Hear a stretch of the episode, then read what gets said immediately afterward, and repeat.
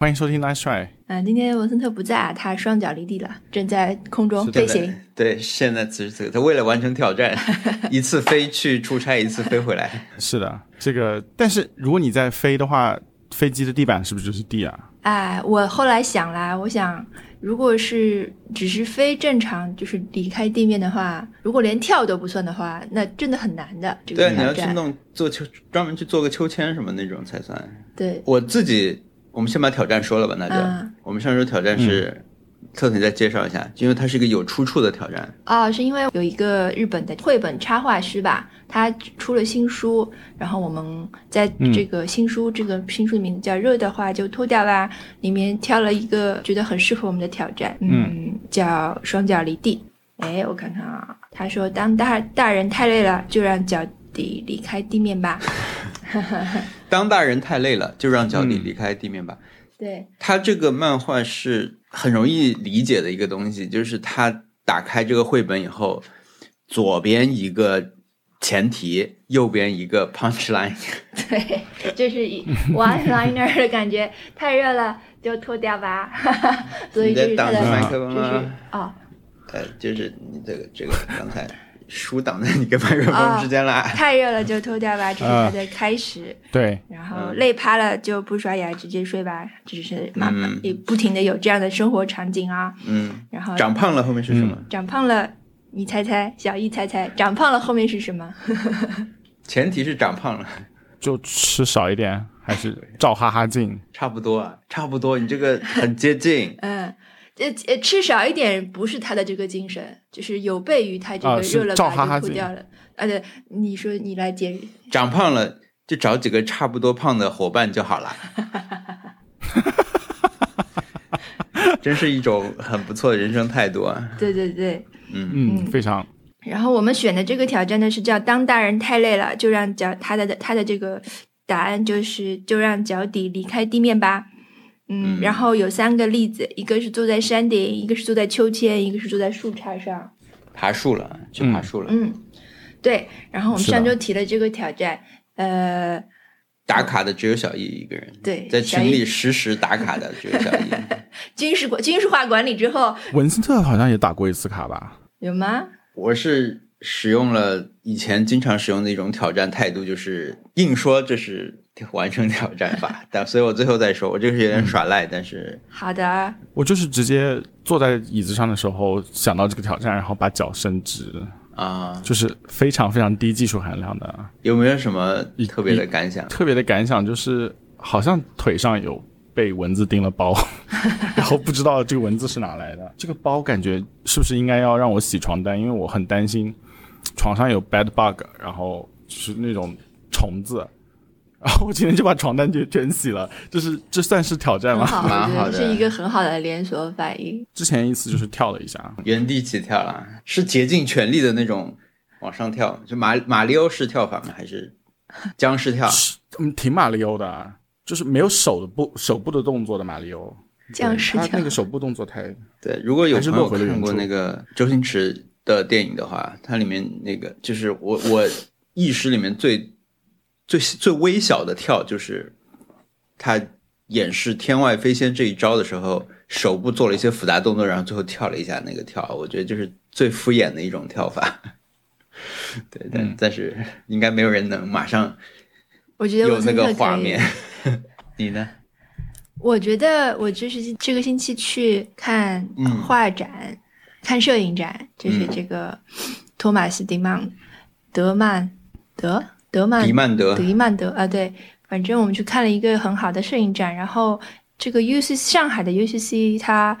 有一个很长的扶梯，那个扶梯其实这种扶梯蛮多的，对吧？到处都有，什么高铁站啊，什么大商场啊。对啊，都有这种，但是它这个扶梯的，我觉得可能特别之处在于，在于它是半露天的，它在，嗯，它在，它有屋顶，但是它基本上是在户外，户，呃，就是是，反正是一个 open air，基本上就在街边了，所以，对，我上的时候就有点颤抖，就是以为自己没事，但是一回头就有点，呃，很高，对对，吓到的感觉，嗯，然后等出来的时候呢，正好就碰到我们有一个朋友 BTI 老师。正也来赶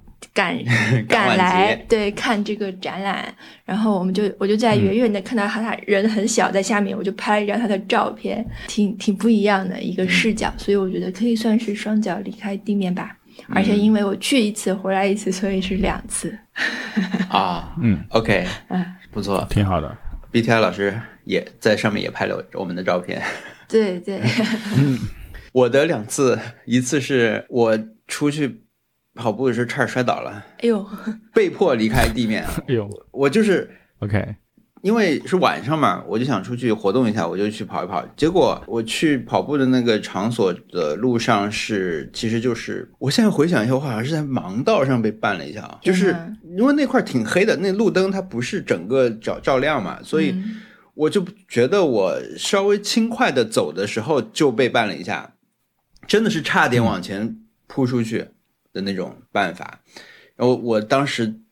先觉得很危险，然后觉得我怎么身体那么不灵活，就那时候就觉得自己膝盖很不灵活才会这样嘛，就是你被绊一下以后，整个身体都往前倾了，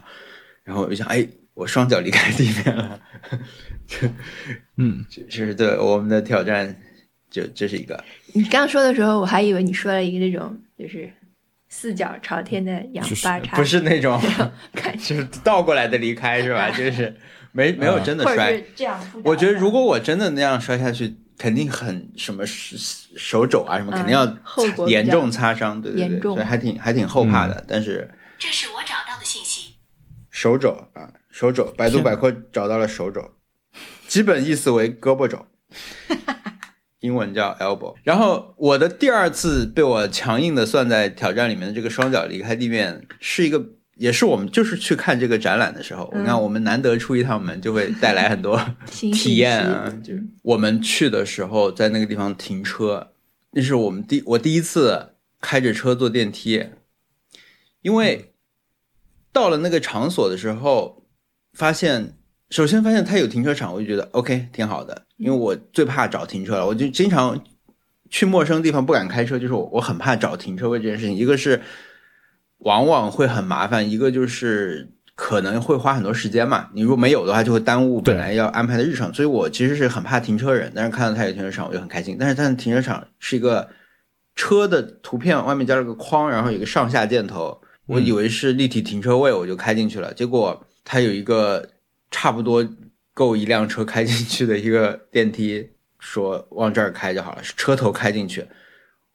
我本来以为是立体停车位，我就本来想倒进去。他说是车头开进去，哦，车头开进去，结果关上以后按要按一下，它是一个整个车一起坐电梯下楼，然后前门打开，你再开出去那种。我以前从来没有开过这种，当时 哇就觉得 OK 挺长见识的。但是回来的时候，就是原路要返回那个，就就让我在那儿倒了半天，因为它那个真的太窄了，对我来说，它那个设计的很不好。你如果是直的往里开进这个电梯。差不多跟你车一样大的一个电梯的话，那我觉得还好。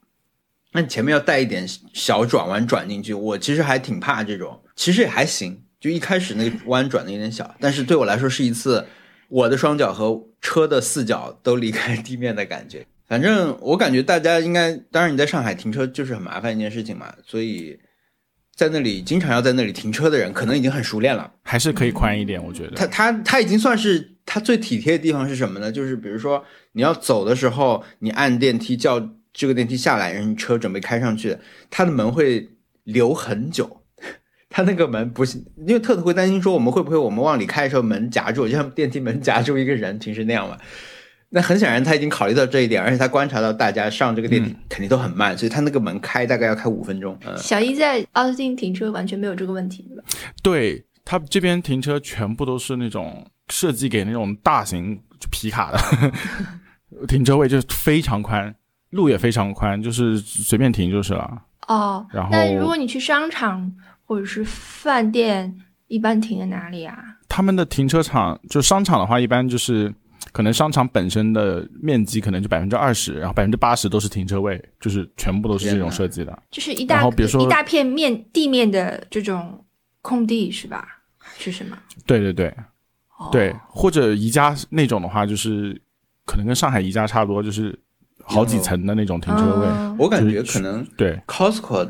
就是美国式，但是不够多，就是因为 Costco 就是楼上可以停，然后楼下他们那个商场外围一圈也可以停嘛。但是因为在上海还是经常停满不够，嗯，过年的时候尤其是。但我觉得可能在美国是类似情况，但是地面再加一倍或者两倍之类的。嗯嗯对，地面真的是很多。嗯，如果你不看的话，就是不注意到这个的话，会觉得停车位你也不会去想它有多大。但其实跟真正的就是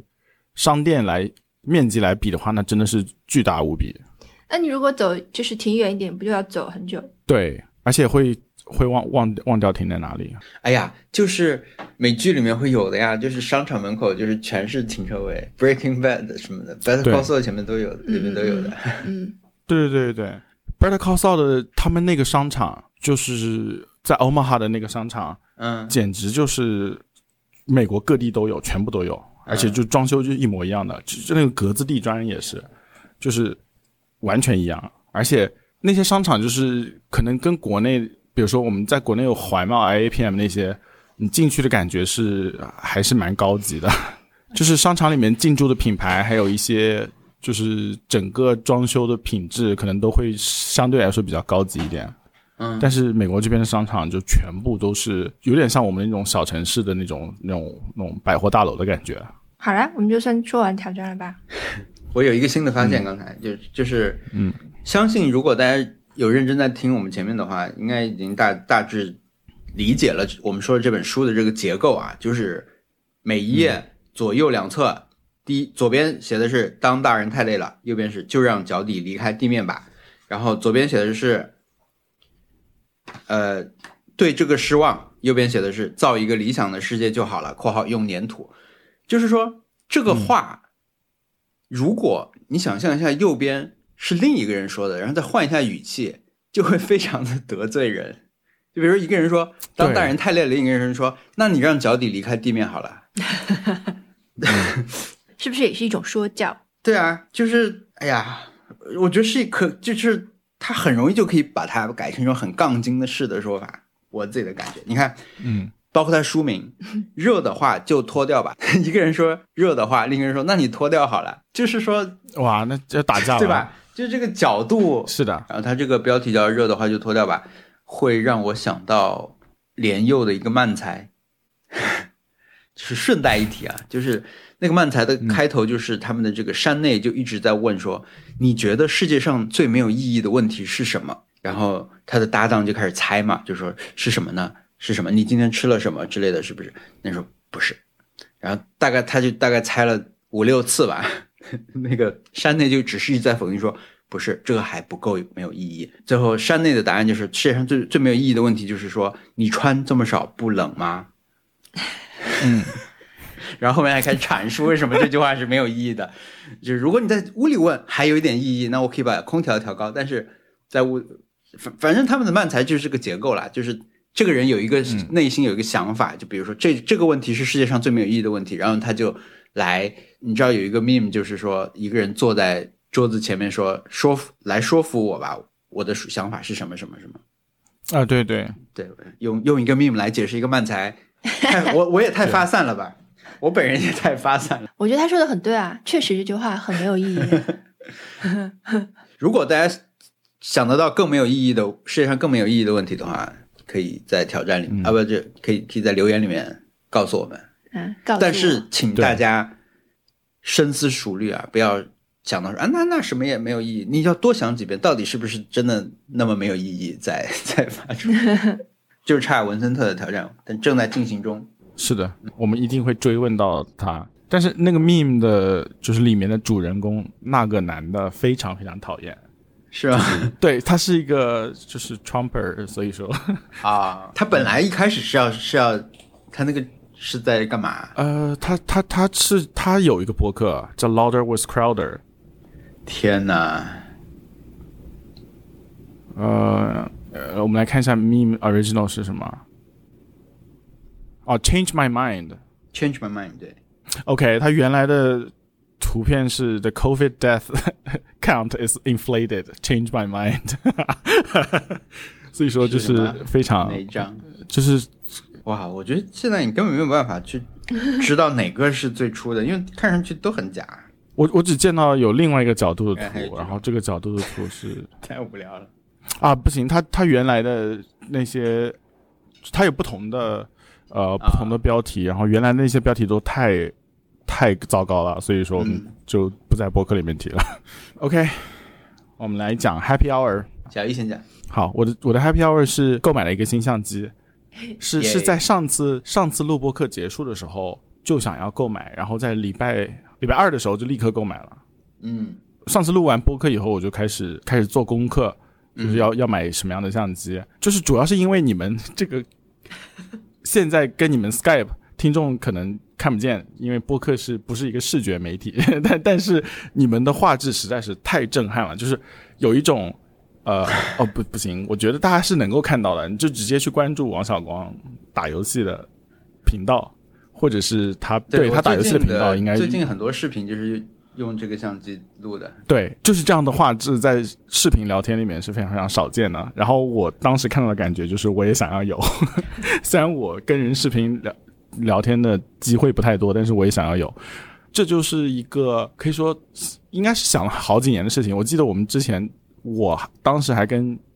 就是跟你在上海吃饭的时候啊，还文森特就带了一个相机来拍照。当时我就说我要购买一个相机，然后嗯当时是二零一八年。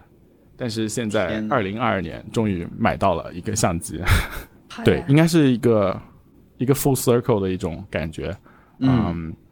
然后这个礼拜就一直在玩。我买相机的感觉可能是比较怪，因为我知道就是只要花钱就可以买到很好的相机，就特别是现在出的相机基本上没有特别糟糕的，但是我一定要能够带出去，就是如果它很重的话，嗯我是不愿意不不愿意买的。嗯所以我最后买了一个，就是 买了一个尼康的 Z 三零，然后这个产品是，就是它的官网非常非常，我我觉得非常不 OK 的一点就是那个官网，呃，你看别的产品全部都是呃，就是在告诉你这个相机有多厉害，是处在一个给你献宝的一个姿态来给你的，但是 Z 三零就是有一点 有点 talk down 的那种感觉，就是那种你很愚蠢，所以我们觉得这个相机就是做给你的那种感觉。傻瓜相机。比如说 OK，他对它是它它所有的相机都有都有一个 tagline，就比如说它最高级的 Z 九系列，它的那个嗯。tagline 是、呃最快最强的尼康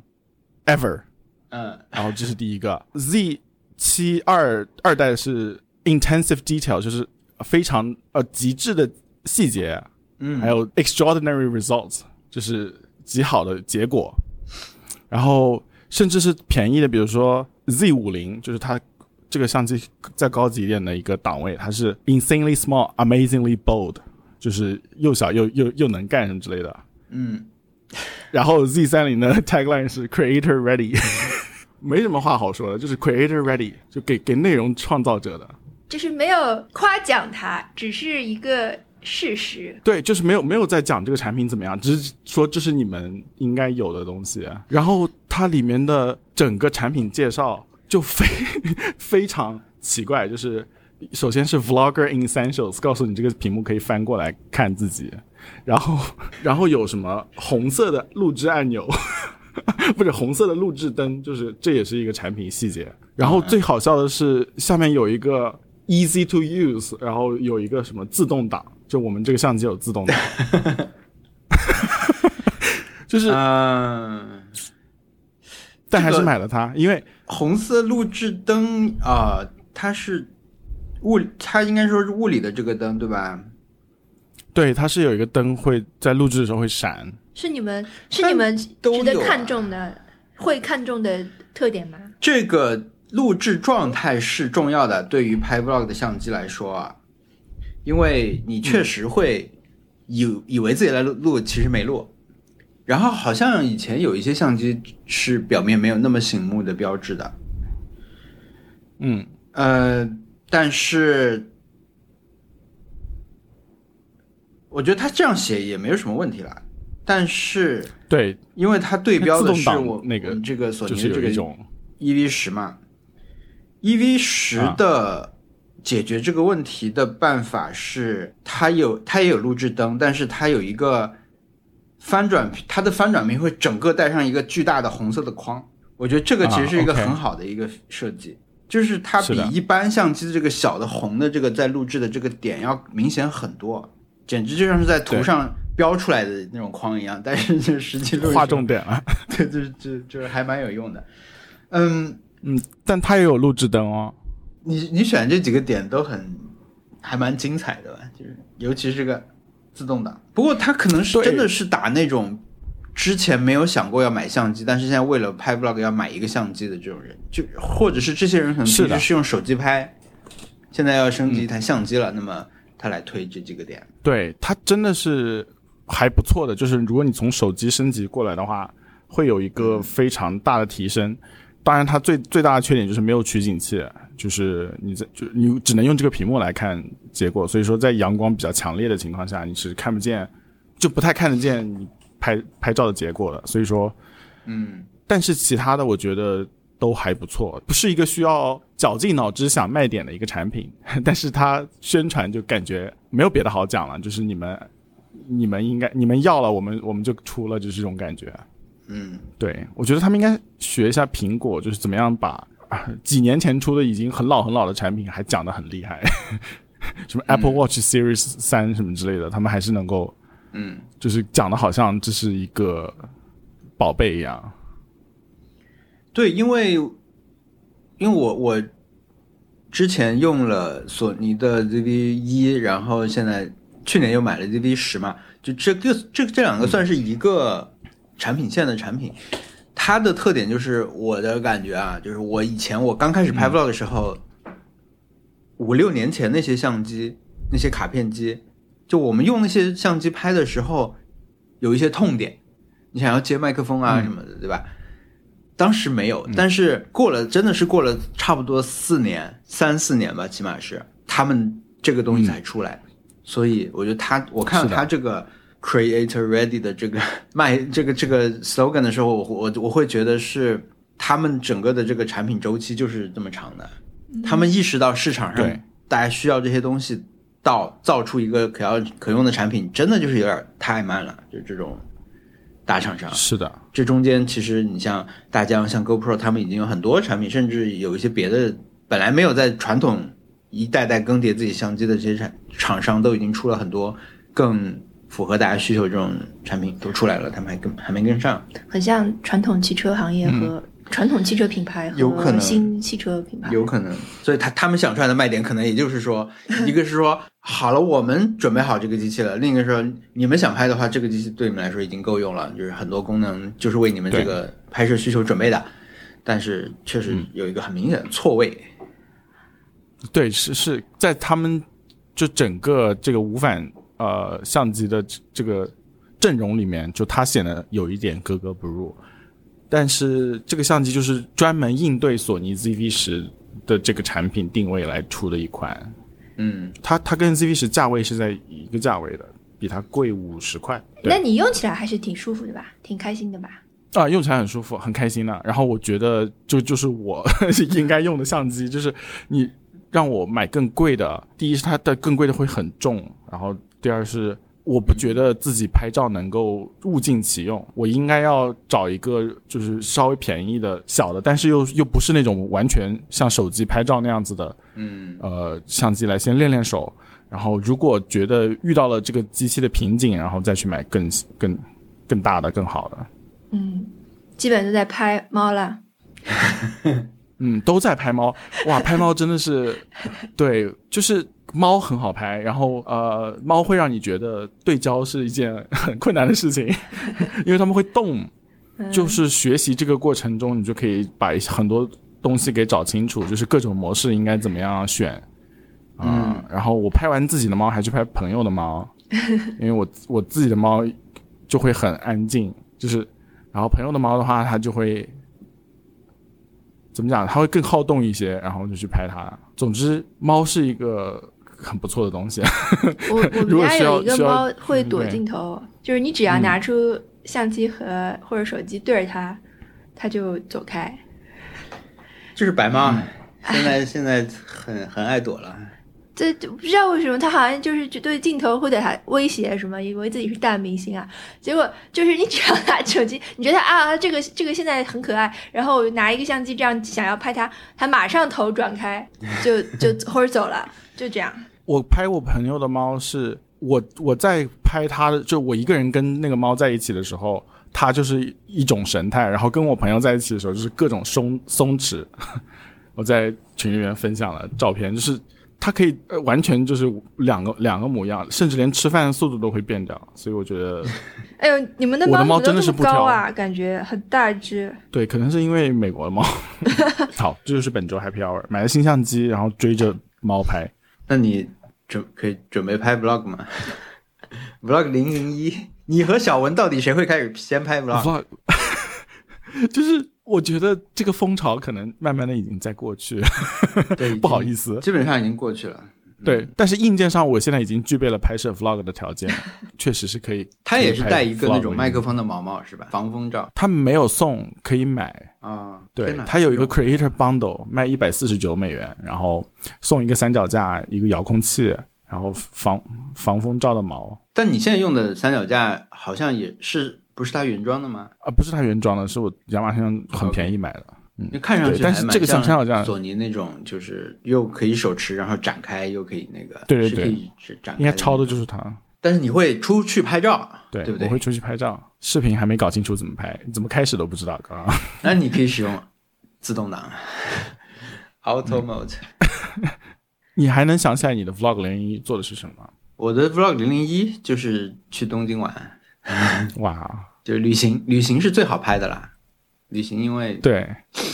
所有东西都是新的嘛。Costco 算不算旅行啊？Costco 上海的 Costco 不让拍，之前啊不让拍，为什么？对，就是他们如果看到你拿着一台相机在里面拍拍摄，基本上看到你拿着相机在拍摄，就会来阻止你。但是其实用手机拍的人很多嘛，就是。手机不管是拍照也好，跟别人视频也好，没有人管你的。很多很多人，各种年龄、各种性别的人都在这么拍，没有人会劝导。但是你相机拿出来，不管是这种卡片机还是未上市的新品，他们都能认出来说我们这儿不许拍。那我也没跟他们也没什么好讲，不能说你看那个人也在拍就。玩玩我就算了，但是 Costco 我我们这边 Costco 觉得除了门口还有服务台的那些人以外，里面基本上见不到有工作人员。他们也不是专门没有人感觉巡视的人啊，我不知道那些人平时在干嘛。因为 Costco 里面经常在转的都是那种收那个包装盒的人，对吧？他们有个车一直在巡视，就是巡逻，然后遇到空的包装盒装起来，或者是要把东西从 A 处搬到 B 处的那种人。我我好像平时也不觉得有那种工作人员在里面随时盯着，但是他们会突然出现，我也不知道为什么。对，可能他们都有就网格系统，还有就是有可能无线式的那个有可能监控系统。然后，但是我就刚开始拍，啊现在不拍了，现在没不不再去尝试了。嗯，OK，好，Happy。我觉得这个这个相机做，因为我最近不是整个。拍摄环境什么的弄了一通嘛，也是那个时候发现，其实现在要用那个，就是是我电脑的摄像头，在你们这这些新一批的笔记本电脑上面有一些升级，但是在那之前，嗯，它带的都是很差的。但现在大家其实已经开始在这个地方发力了，因为需求上来了嘛，对，大家都要开网络会议，所以说呢，呃，就有。那个三六零最近还出了一个新品，就是一个专门的摄像头。因为三六零不是国内专门做那种运，也是做运动相机和全景相机的嘛。他们做了一个好像是可以自动跟踪你，是那个三六零，对，好像是有有有这么一个产品，呃，算是这个领域的一个新品。然后你像苹果今年出的这新功能，可以用手机来当你的摄像头，也是一下子会让你的。对会议效果得到很大的提升，然后也可以自动跟踪你嘛，就是你走开以后也可以那个。是的，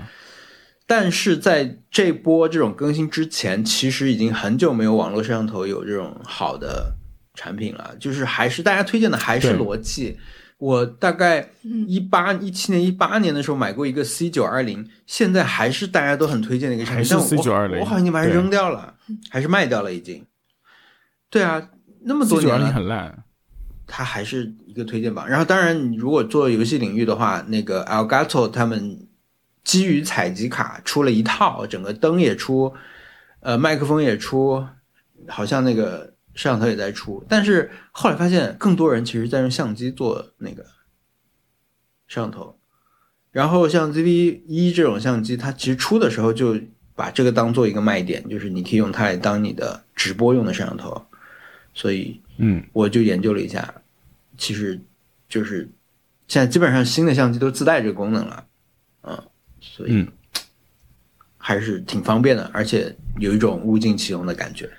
是不是只要接一根线到电脑上就可以了？基本上是这样，有些要更新一下固件，或者是电脑上装一个相应的这种。捕捉用的这个配合它的这种程序，但是你不需要再额外买一个东西，但也有买的，比如说刚才说那个 Elgato，他们不是专门是让你把游戏机的画面接到电脑上去做直播嘛？他们会有一个 deck，嗯，或者说有一种东西叫采集卡，Stream Deck，对对对，就是有一个硬件，你如果用硬件去接的话，其实你的那个录到通过这个电这个相机录到的这个画面会更清楚。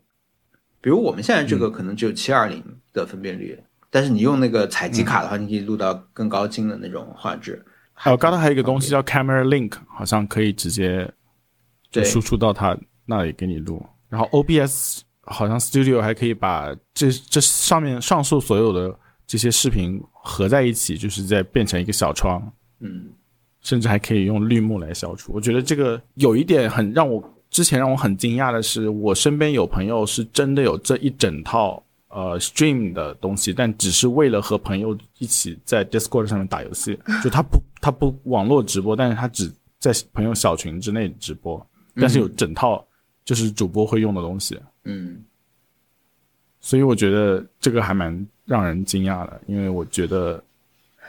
对我来说是一个坎，就是当我玩游戏的时候，要跟别人聊天是。很对我来说很困难的，就不做不了。就是，不过我我现在觉得就是，可能是不是对对，尤其是对，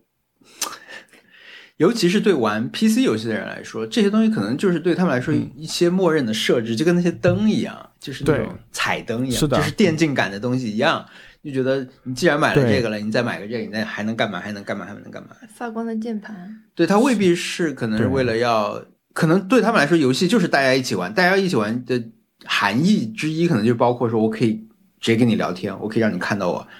玩的，我给朋友看到，然后朋友在那。对啊，他们甚至连补光灯都有，我觉得 啊，会有一些，就是有方形的一个补光灯啊。我可能我他们都比较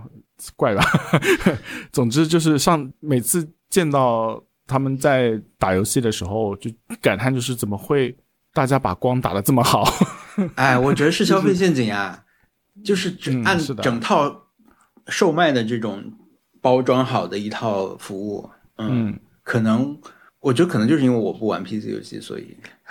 我不玩，对，所以我就接触少一些这种。如果大家都是这样，都觉得就觉得这样就是帅，特这样就是特别酷，对，就可能比如说专业主播他有一个房间，整个弄得很黑，然后再打光。它效果会更好，但是普通的非主播他会觉得，那我起码我有个灯吧，补一下自己。对我或者说我的那个 LED 不需要像主播有那么多盏那么多颜色，但是我有两个颜色起码，一个紫色一个蓝色，那我普通的房间也有一点感觉了，对吧？所当他所有的所谓的电竞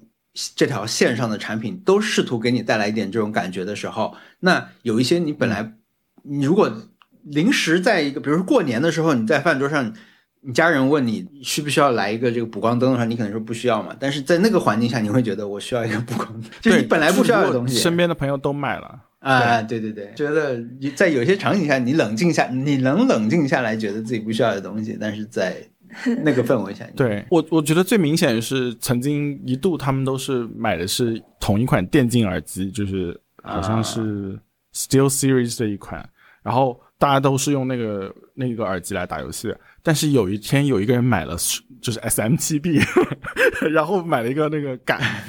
就在那三个月之后就全部换上了，大家全部都是 S M 七 B，然后真的就是打游戏的时候聊天用，但他们用这个，嗯，我们可以说是生产 闲聊播客内容给别人，嗯，怎么讲消费了，但没并没有全部用上这么好麦克风，对，哇。你这都是什么朋友？很容易被消费陷阱给蛊惑的朋友，他们嗯在同一个年龄层，可能都是三十五六岁，然后刚开始有一点点闲钱，所以说只要觉得帅的东西都会买。是有这种阶段，就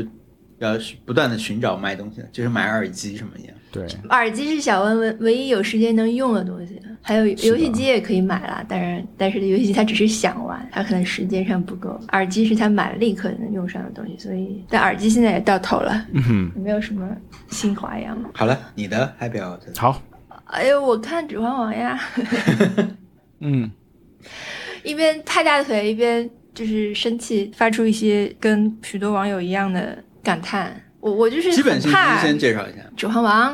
力量之戒。出了，不是不是《指环王》出了，是亚马逊做了一个 base 在呃托尔金的那些故事线吧，还有一些人物呃基础上做的一套新的剧，嗯，它可以看作是嗯精神续作还是不是续作，它是应该是一个长，就是时间很长以前的前传。就有些人他可能是在魔戒中出现过的，就是魔戒三部曲中出现过的。然后他一些人的祖宗和一些人的 就是精灵的精灵，他就是本来他就在那儿了。嗯精灵是不不死的嘛？那其他的可能就是有有一些连贯性的东西，比如说你在呃魔界里面，你看到那个矮人的嗯世界其实已经毁灭了嘛，已经被废弃了，就是那些人都已经死死光了。但是在这里面，嗯。矮人的世界还是正在最兴盛的时候，大概是一个嗯。这样的关系，但是他又不完全按照他的托尔金的那个设定来的，所以就是由此引发了一些争议吧。有很多人可能搞不清这个事情，所以他就觉得他就是 Peter Jackson，、哦应该是同一个体系的东西，所以你你必须得按照他们的那些设定来。如果拿《西游记》做比喻的话，是不是就是有点像是托尔呃，就是托尔金的，就是吴承恩的那个原著，嗯然后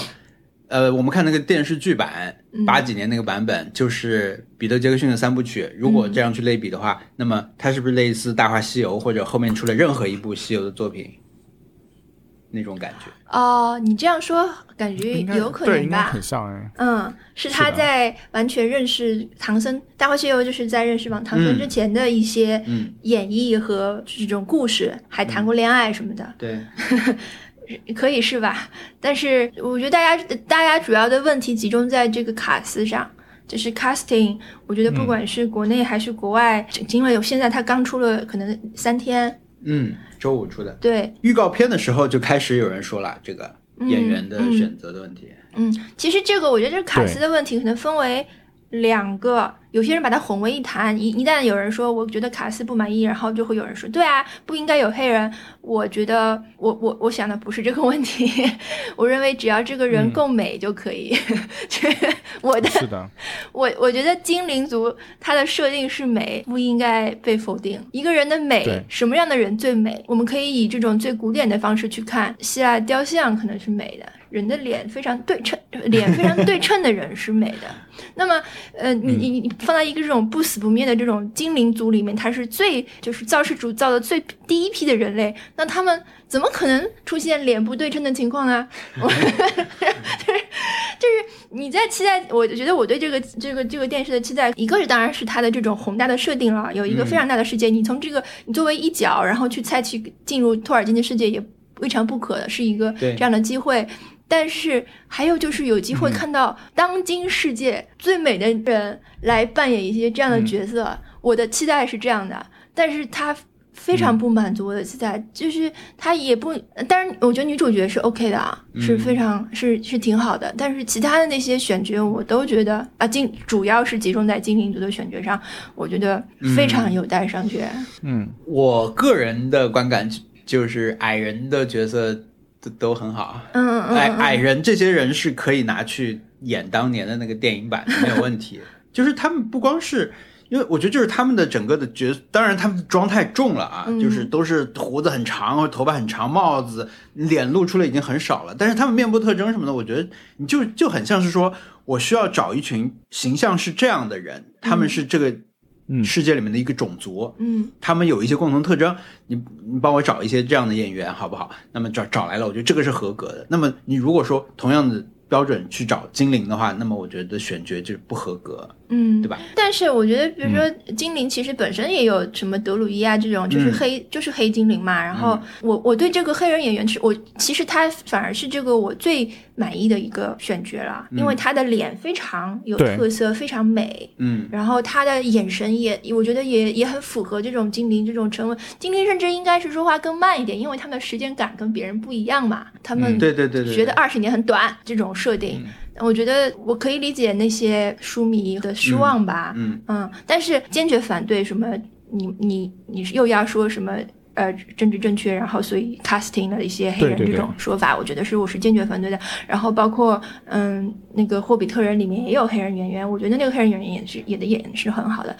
但是在这个问题上呢，其实还是有一些，比如说我要说到那个奥斯汀简奥斯汀的一些改编，嗯。嗯，最近的这个改编里面，就是 Persuasion，那呃，网飞这个 Persuasion 劝导，它里面就有黑人演员作为一个主要配角，呃，嗯。我觉得那个 Pop Culture Happy Hour 里面的那个主持人他说的就很好，他说你如果想要 diversity，你想要给黑人演员更多的机会的话，你可以不去拍简奥斯汀啊，对吧？你可以，对啊，你你已经拍了很多很多遍这样的故事，你去拍点新的故事，你去拍点嗯以黑人角色为主的那些经典作品，把他们变成新的经典，嗯，不是更好吗？不然的话就会引起一些这种迷惑，嗯嗯，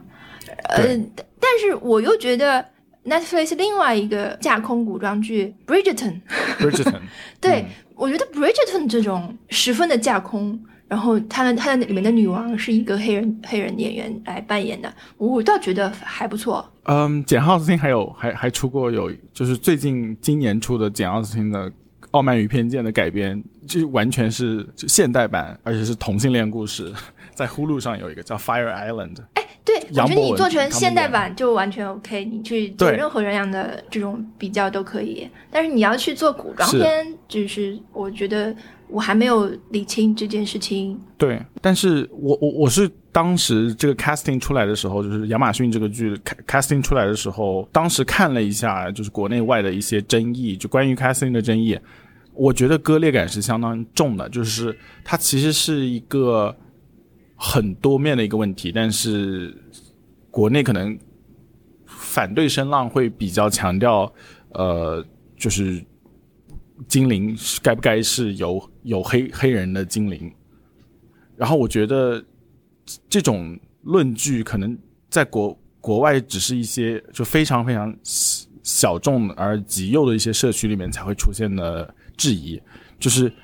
这个。就像你刚刚说的那个一样，就是它应该是跟总体来说是质量怎么样分开而谈的。就是在强调这个肤色这件问题的时候，跟在强调这个 casting 质量的时候，这是两个问题。嗯，对对。然后我觉得过度强调就是某一类人不能演某一类角色，我觉得是不不好的，是种族歧视的。但是这个故事给不给这些黑人演员一个好的故事，就是说你你不，我觉得如果只是让他出现，这是一件很不公平的事情。嗯，就是你应该让他有一个好的故事、好的本子才可以。这周就是我们录音的这周九月三号，很大争论是迪士尼的那个 She Hulk。在最新的这集里面做了 twerking 的那个那个舞蹈，然后很多人也是在生气，然后也是一种非常多面的生气，就是有人觉得 twerking 这种呃舞蹈不应该在就是电视上出现，然后有些人觉得这个是完全是一种什么算法倒逼的一种，我就没有人想要看这个东西，但是被做出来了，但是又有人觉得如果是 Deadpool 来做 twerking 这个跳舞的话，是没有人会骂这么凶的，就是混战。然后我就觉得，当每当看到这个的时候，我就觉得，呃，还还是多拍拍猫比较好。我不看电视了，怎么样？嗯嗯，王小光说是他们这些经理是 YouTuber 来演，就是对我我刚刚搜了一下这些经理，就是有一种确实是有一种那个 YouTuber 感，有一种 Gen Z 的感觉。我觉得他们卡斯肯定出了问题，就是他没有。就是他没有卡，就是 cast 到那些最一流的演员。他我我不知道，他声称花了这些钱，然后他没有 cast 到那些当下最好的那些演员。当然，可能是就像比如说像《权力的游戏》一样，一开始都是用新的演员，就是所有人嗯都是比较生的面孔嗯。但是就是长辈那一辈儿还是一些比较成熟的演员，但是年轻这些人都是一些新演员。可能亚马逊和 Netflix 就是一个筛子，然后大浪淘沙，就是能够选出一个比较多的新生代演员。或者说，我觉得什么好好演员，因为现在剧太多了，然后就是都被占坑了。但我没有这么长的时间去给一个这样可以要可能要几年的一个已经被别的去抢掉了。长期的工作，哎呀，不知道。就我觉得选选用新演员比较成功的，还得是 HBO，就是像 Euphoria 里面的 Sydney Sweeney 还有呃 Zendaya 全部都都都都出来了，而且都是不同风格的。哎，我觉得他哪怕就是呃 Euphoria 里面其他那些配角，那些那种非常现代、非常时尚的那些脸，我觉得去来演精灵反而会可能好一点。他现在找了的是一些非常传统的脸，就是一些。你王小光说那 YouTube 呃，那个他说那个呃精灵王像一个干部，精灵王像一个 穿西装开会的干部，然后那个我觉得特别精确啊。我私底下也太能吐槽了，我都跟你说，你太能吐槽了。还有那个，我也觉得，我觉得这个艾隆 Aaron，我觉得他像是在纽约就是华尔街上班的人。他可以跟这个干部在一起开会，但是他不能在这里就是精灵国里面漫步。我觉得最成功的 casting，嗯，里面目前看下来啊，就是从天而降的那个人。啊，嗯嗯嗯，那个人，如果你看了第一集、第二集的话，那我我目前只看那么多，我觉得那个人的所有部分是非常有吸引力的，就那个是做的特别好。嗯，他的关于他的剧情和他的表演。和给他设计的这种情节，我觉得都特别好，就这个剧最好的部分了，应该是目前。嗯，他甚至可以去演睡魔，这这个演员，嗯，对，非常他的肢体语言，然后他带带他的脸，对他像个舞蹈演员，他的整个，嗯嗯，因为他跟他的戏是跟小孩一起演嘛，相当于是，那他身形就很大，整个我觉得镜头语言也好，就一下就把他的特质全部都表现出来，神秘，但是呢，你慢慢的会知道他的。会不会看呢？肯定会继续看的，就是不可能不看的。对，这个剧是我最近看的新剧之一。我很久没有看新剧了。嗯，我最近看了两部新剧，一个是它，一个是《权力游戏》的那个新的剧。但那个我真的是看了一集，我就不感兴趣了。我就目前就是没完全没有再打开的这个呃想法。尽管我觉得它里面，当然你说第一集里面有，我觉得有一些剧情安排的是特别好的。但是会觉得它很好的延续了《权力的游戏》想要讲的故事，就是《权力的游戏》。嗯，我现在对《权力的游戏》不感兴趣。对，但是你到了这个呃《力量之界》，《力量之界》的第一集就特别好的地方，就是说它还也是中土大陆的大时代，但它讲的不是宫殿里面的人，它讲的就是土地上的这些各个地方的。种族各个地方的居民，他们面对这些事情的时候，他们的反应，他们为了自己的，有些人就是他们是有些种族，他们就是部落的形式一直在迁徙的，那他们怎么应对来到的这个这个天外来客也好什么的，而他拍的很电影的感觉，起码你就是说，我我不是不是说这两个剧一定要被拿，他们当然同时在这个时候上映，已经 感觉自己已经在比拼了，但是我觉得如果一定要比的话。就那个场景，场景吸引力差太多了。力量之界的场景，它一开始第一集里面就给你展示了每个地方。尽管我看到后来，我会去想说，这个中土大陆到底有多大？你按现在的这个地图来看的话，它到底相当于一个 呃什么什么概念里面的事情啊？但是他，我觉得他拍的，起码他会去拍一些。比如说人放的很小那种镜头，它会有啊，它要展示。因为魔戒其实最开始大家对这个中土大陆那么感兴趣，觉得新西兰好美。后来好多人去新西兰，就是有很多这种他们护戒小队在那个草原上走时，无人机飞过去那种航拍的镜头嘛，那个是非常有代表性的魔戒的镜头。我觉得它也可以代表对这个力量之界一开始的观感，但是它的整个的这个更丰富，视觉上更丰富，它展示的地貌也好，而且它的里面的很多的这种。比如跟精灵相关的一切东西，确实就是很精致、很美丽嘛。然后刚才特说的那个矮人王国的全盛时期这件事情，哇，那个尽管它很像一个游戏 CG 战神去到一个地方要开个地图的时候，他给你展示一些这个地方现在是什么样子，那个感觉特别像。但是我觉得那个就是很好看，就看魔对我来说，魔界的吸引力可能很多地方就在这儿，就每个种族特别不一样，但他们又建设了自己的文明，然后然后他们现在要又要打破种族之间的这种隔阂，一起做一些事情啊，我觉得这个感觉是很好的。嗯，我对原著以前一度感兴趣了，但我去看过那个《精灵宝钻》，确实看不进去。确实看不进，所以呢，我我我挺享受，不管是谁来做这种有质量的改编，我我都挺愿意看的。要是能把这个世界观讲得更清楚，就是更能体现原著的那种优美，我觉得更好。嗯嗯，会看的，继续看。我我当然当然会去看，但是我个人觉得，就是好像我们流行文化在。九十年代到两千年初出了一些很好的作品之外，然后之后就一直在想要 重新把那些作品拿出来再卖一遍，然后我不知道这个风潮什么时候能够结束，都停滞的感觉。权力游戏那个我应该不会看，因为作为一个前传，在我心目中，他故事讲的再好，他往后面怎么样，大家也都清楚了，就是有一种很空的感觉，就就跟你去看 Better Call Saul 是不一样的，就是你 Better Call Saul 你知道后面。是一个很好的故事，那前面我就会觉得，OK，我要看一下到底是什么怎么回事，而且确他们确实是做的很好。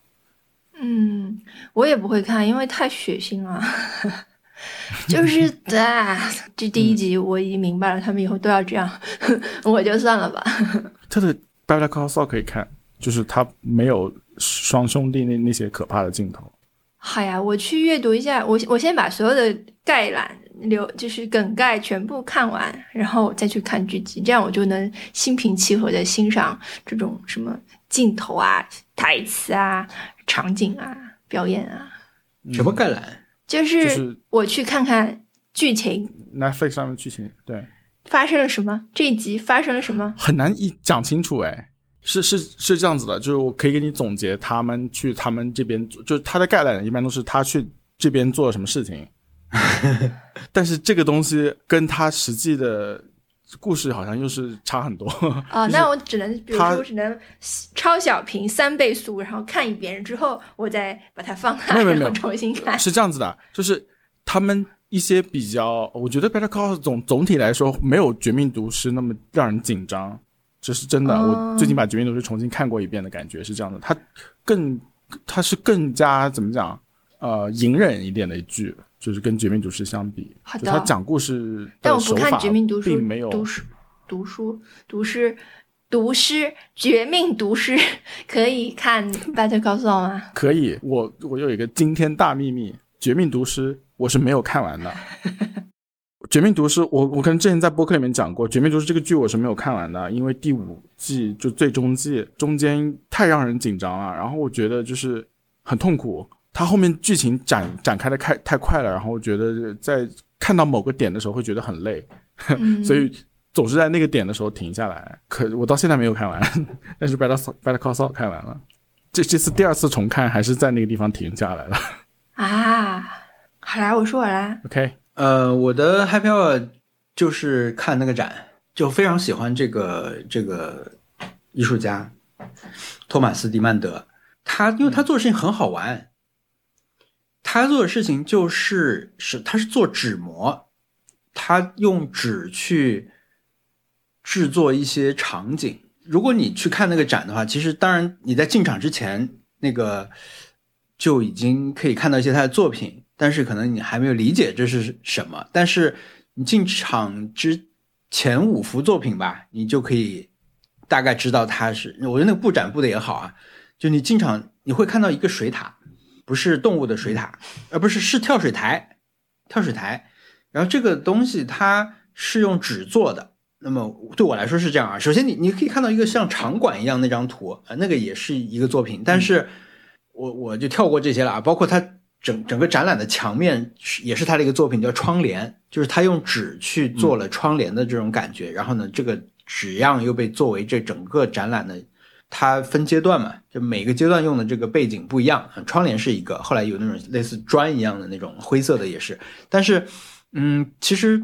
那个跳水台是他相当于是他小时候的一个回忆啦。还有他的嗯上学时候的一个楼梯，就是那种教学楼的楼道，有一个红色的把手，那个那两个都是他的跟相相当于跟他成长经历相关的一个作品，他就相当于用纸板把这个东西复原出来以后，再拍了一张照片，这是他的最后那个作品。嗯呃，但是呢，更显然能够看出他的这种创作概念和他的呃是另外三幅作品。这三幅作品呢，呃，第一幅是一个房间，是一个像是那种窗台窗子被就一个乱糟糟的房间吧。这个房间是暗杀希特勒的那个房间，就是一次对希特勒的暗杀计划失败了。但是呢，这张图是他们当年就你德在德国上学的话，你的教科书里面会经常出现，就是对你来说会是一个很熟的一一个场景。对于这些对德国的小孩来说啊，或者德国大人也是啦，就是你你成长的过程中，你可能会一直会看到这张图片，因为它是一张非常重要的新闻图片。但这张图片上面呢，呃，首先是没有人的，其次呢，就是它的整个复原的细节非常非常丰富，然后他用纸做了所有的这种呃里面的小的物件，然后把它摆放好。就他会做这样一个模型，我其实现在还不知道这个他一个模型会做多大，嗯就它的这个尺寸我没有概念，但是他把这个东西做出来以后呢，他再拍一张照片，或者说拍，反正他就是最后留的是照片啊，那个模型就没了。毁掉。对，所以他的作品是这个摄影，但是摄影的场景是他完全去复原的。那么我觉得他选择什么场景去做，以及他放哪些细节的东西在里面，就会很值得玩味。然后在这个空间里面，跟这张照片相对的一张照片是一个凌乱的办公室，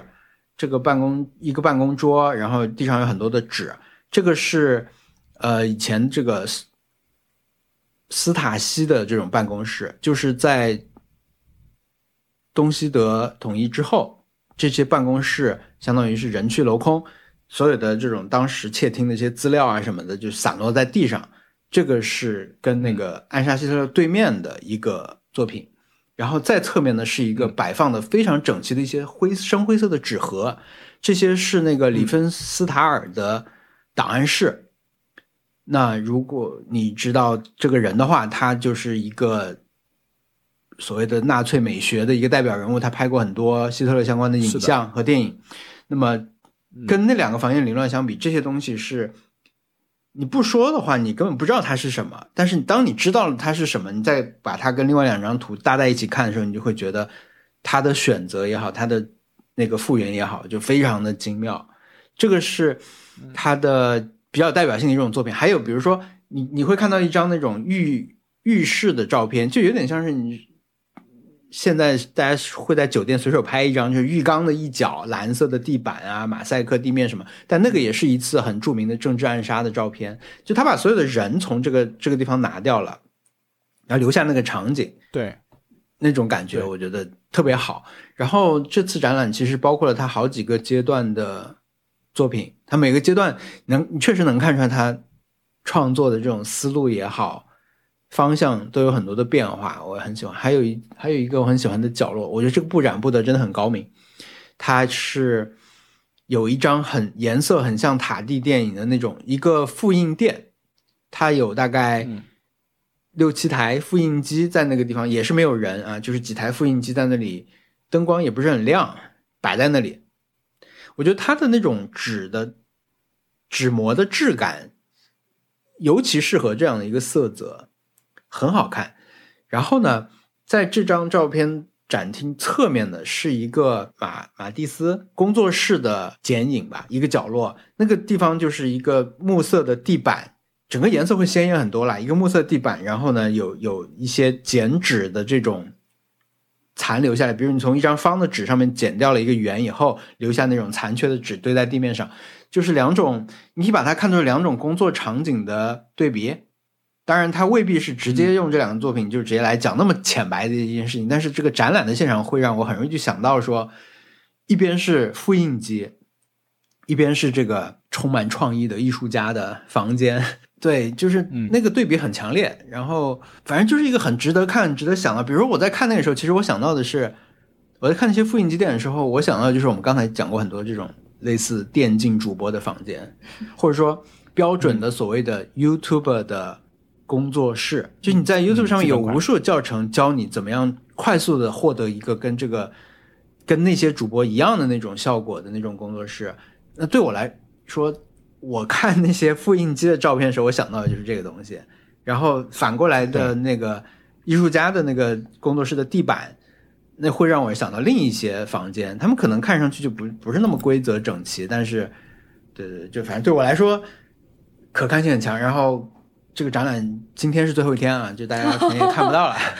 因为我都差点错过这个展览。我是看到我之前在外滩工作的时候，一个同事说他去看了这个什么，他看了六个小时还是什么的。因为其实我们也就看了一个小，我们看的很慢，但我们只看了一个小时，就也就出来了。但是他可能就写了很多东西，然后我我其实进场之前，我也不知道他具体是怎么样去做这个所谓的复现一个新闻现场。呃，对，然后当然这个里面最他有个影像作品也很好玩，就是很有趣吧？我觉得他就是又美又有趣的那种作品。呃，然后还有一些就更有深意，比如说他有一张那种，你一看就知道它是一个类似灾难现场，因为它是有点像是在战场的一个普通家庭，但是他们那个墙已经倒了，他们的地上都是碎石块，但是还是你能看出来有个沙发，就表示这里曾经是舒适的、舒适的有人生活的地方。呃，但是呢，那个我看了一下他的那种。简介吧，他好像就是一个类似是说有他的观点，可能是说，比如像现在有一些表现战争的这种照片，它其实在互联网上传播的时候，它类似跟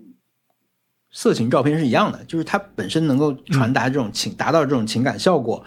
或者是让人想去传播的这种感觉，其实甚甚至是有一点超过它本来那种含义了，但是。他选选取的这张照片，他可能故意是去模糊的，他并没有真正真正的是说我基于哪一个新闻的照片做了这张这种灾难中的房间的照片，但是呢，里面因为也没有主角嘛，人也被拿掉了，那你不能具体分辨是哪一个，但是你反过来，它就可以对应到每一个这样的照片，我觉得那个展示就就很厉害，嗯，就是类似这种。而且后来好像搜了回来以后也看了一些别的这种资料嘛，就发现这次展的虽然感觉已经很丰富了，但是他还有更多作品，我觉得就就很好。嗯，还有他他自己平时也会做一些这种街头啊建筑的摄影，他拍照片也是拍没有人的，这个也是它的一个主题吧，就是跟自然有关，跟这种人造物有关，跟这种重复的东西有关，很喜欢这个这个艺术家。而且是有意思吧？觉得还是就是在这些里面，还是有一种我觉得趣趣味在。对对对，趣味非常重要。它其实还有一个阶段，就是跟我们刚才说那些什么新闻照片很不一样。它就是一些你如果现在只是在 Tumblr 上刷到这样一张照片的话，你并不会觉得有什么。比如说，它其实我后来回来以后，我搜了一下我朋友圈，或者是有没有人提到这个展览嘛？我想。哎呀，这个我差点错过了，就希望大家不要错，我还是提醒大家去看。但我发现其实很多人去了，但很多人去拍照的那种，你会觉得它跟一个普通的摄影展没有太大区别，或者说网红展览，它最多拍的就是那张一个红色蝴蝶结那张照片。嗯，就是如果你不去把它整个的这种创作思路捋一遍，什么去看的话，你会觉得那些照片很普通。比如说，它有一张是像是绿色的沙发皮沙发被划了两刀。那种照片，嗯，那如果有人现在疯转这张照片，然后告诉你说这个整个是一个用纸做的模型哦，那你不会觉得这张照片有什么太特别？你可能就说哦，做成这样挺厉害的，也就这样了。但是，对，你知道，Instagram Instagram 看到都不会点赞，你可能都不会停留，都不会收藏什么的，嗯。是的，但整个放在一起以后，你能看出来他整个人的视角在发生的一些变化，就很厉害。包括他那个他那个定格动画嘛，他那个定格动画只有两分钟，三千多帧，但是他表现的是一个一个船海难，所以他那个场景是空的，他那空空的是一个船上的一个餐厅，所以你可以从那个餐厅的那个视角上，你可以看到餐厅。操作台上面的咖啡机啊，甚至是一些一一盒柠檬，就非常细节，所有的东西，还有就是那种座椅，包括很多吸管，它怎么样在这个船的，你看不到船的任何的整体，你就看到这个视角，就像一个摄像头拍的东西。但你看到所有东西在随着一个重力啪啪啪移到这边，然后哗又移到那边，然后这次吸管也倒下去了，吸管在地上擦擦擦零碎的这样飘一飘什么的，哇，那个太好看了。它还有一张叫做控制室，那张也很好看，因为它是一个很精密的一个操作台，绿色的主题，然后。一些白色的按钮，非常多白色的按钮。如果你只看这张照片的话，你就会觉得很美。但你后来可能你再细看的话，尤其是你去看旁边展览说明的话，他也会这么跟你讲，就是这是一个非常规整的工作台。但你抬头往上看的话，你会发现它的天花板是耷拉下来的，它的那种半透明的那种薄膜状的天花板是耷的、耷拉的。嗯。然后你再去看，你会发现这是其实是一个事故现场，但是这个台子还是很规整、很整洁的，只是上面天花板塌下来了。但其实这个是福岛的那个控制室，所以它是经历过这个。哦天呐！对，就是它是一个事故后的，你看上去还是很近啊，但是天已经塌了，其实。所以哇，我觉得太厉害了，这个艺术家。嗯，然后不展开讲啊，就是上周的这个时候。二十八号打了那个斯巴通三的前业绩，前业绩对我听到很多人讲，太，但我觉得我打的很累，因为他这个事情是在，因为斯巴通是在八月十号发布了，相当于是最最大那个直面会发布消消息，但是同时又宣布说我们有一次试玩，就在八月二十八号，相当于是截在中间嘛，所以。大家相当于是把这个对这个游戏的期待完全提到了二十八号，从九月九号提到了八月二十八号，然后来期待这个事情。而且因为它不用买游戏嘛，你只要下载，你就可以来玩到了。所以我觉得就特别盛大。然后我那天打了大概三四个小时，就打得很累。整个结束以后，我就马上去睡觉了，因为我觉得好像就是因为前面的期待到了这里以后，我的感觉真的像是参加了一场这种祭典庆典、看花火大会是一样的。就是整个，因为精神上也很兴奋，然后那个，